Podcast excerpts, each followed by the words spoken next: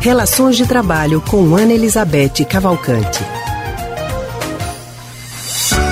É, minha gente, o ambiente de trabalho, por ser o centro da vida de muitas pessoas, também é um solo fértil para a manifestação do ciúme.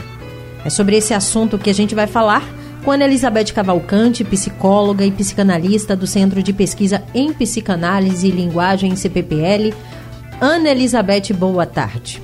Boa tarde, Lilian. Boa tarde aos ouvintes. Hoje estamos sem Leandro, né? Sem Leandro. Leandro tá de folga. Já pensasse?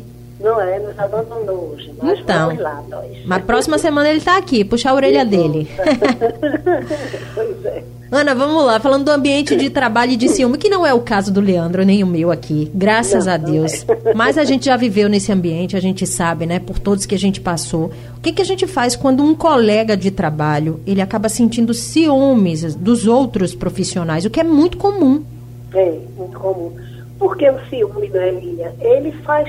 Eu acho que todo ninguém está imune a isso. Né? Porque o ciúme é uma reação, né? uma reação a essa ameaça de perda de uma pessoa querida.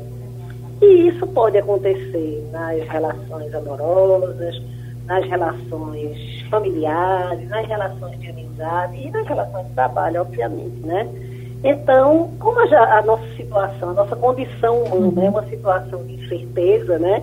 Então, essa ameaça sempre paira. E é esse ciúme comum, normal, que a gente lida bem e tal. Agora, é preciso a gente distinguir de uma outra forma de ciúme, que aí não tem nada né, de, de, de normal, vamos dizer assim, nem de comum, e é um ciúme realmente é, que representa um certo distúrbio, né? um, é um ciúme patológico, vamos chamar, que é aquele onde, frente a essa ameaça da perda né, da pessoa querida, é, se reage com essa necessidade de controlar a vida do outro, né? de controlar, de restringir. E aí, esse todos nós sabemos né, que tem consequências muito desastrosas. E é- é- isso é mais comum, é mais evidente nas relações amorosas. A gente vê aí né, os feminicídios, porque justamente as pessoas são movidas não é, por esse anseio de controle. E nesse movimento, muitas vezes, eh, chegam a situações limite mesmo, como no caso do feminicídio, né? Os feminicídios, na maioria das vezes, são, são movidos pelo ciúme patológico, né?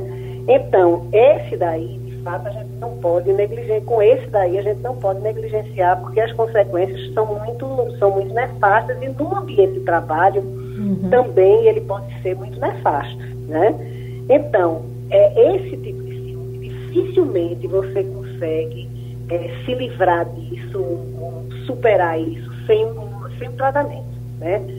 A pessoa precisa entender que está é, com distúrbio, precisa procurar um apoio é, especializado, uma terapia. É muito difícil sair de uma situação de- do ciúme patológico. Esse que você fica criando coisa, inventando situações, situações de traição, de deslealdade. Isso pode acontecer tanto nas relações amorosas como nas relações de trabalho também, não é? É aquela pessoa que fica achando que os colegas estão sempre traindo, que os colegas estão colocando numa situação de deslealdade, que estão perseguindo. Então, com esse ciúme, com esse tipo de ciúme, acho que a gente não pode ter conivência, nem minimizar. Eu acho que a gente deve enfrentar, encarar que essa pessoa precisa de fato de uma ajuda. E eu acho que no ambiente de trabalho isso acontece muito, né? É, e aí é preciso, de fato, é, se tomar uma providência para encaminhar essa pessoa para ser tratada. Agora, quando acontece esse ciúme mais light, né, que é uma coisa própria dele, eu acho que aí tem outros modos de, de, de lidar, né? É aquela pessoa que tem impressão que é, era, era, tinha uma, uma, relação muito, muito privilegiada com o colega, ou mesmo com, com, com o gestor, com o chefe, de repente tem uma decepção, acha que não era bem assim, aí fica muito ressentido. Então, esse tipo de ciúme mais light, eu acho que aí tem as formas de lidar são também mais é, é, contornáveis e ne- não necessariamente precisa tratar, passar por um tratamento. Ô, Ana, nesse caso, uma boa conversa dá para resolver, né? exato, Exato, isso quer dizer, é chegar junto, é conversar, às vezes esclarecer, esclarecer alguns mal entendidos, entendeu? Porque às vezes, como eu estava dizendo, tem alguns dados da realidade, né? que colocam a pessoa nessa posição de alerta. Eita, será que não era o que eu estava pensando? Então, conversar, chegar junto, ter empatia, ter uma certa tolerância quando fica a pessoa está numa situação de mais fragilidade, entendeu? Uhum. Então, acho que é esse tipo de coisa que funciona nesses casos. Agora, nos casos do ciúme patológico, eu acho que de fato é uma coisa que acontece muito. As pessoas às vezes minimizam, não é? e tornam o ambiente de trabalho muito ruim Sim. e não ajudam em nada a pessoa que está nessa situação. Acho que aí tem que ter uma mobilização de fato para encaminhar essa pessoa para um tratamento. Ana, só para a gente finalizar, mas a pessoa ela precisa também estar tá de peito aberto, coração aberto para querer receber essa ajuda, né? Sim, com certeza. Isso é, isso, é o, isso é o que acontece em todas as situações em que as pessoas estão na situação difícil.